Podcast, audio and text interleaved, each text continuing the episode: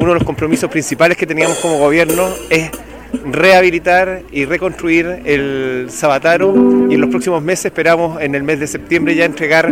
a obra el terreno a la empresa Salfa y empezar eh, a construir uno de los gimnasios que probablemente va a ser de los más bonitos de, y de mejor infraestructura de la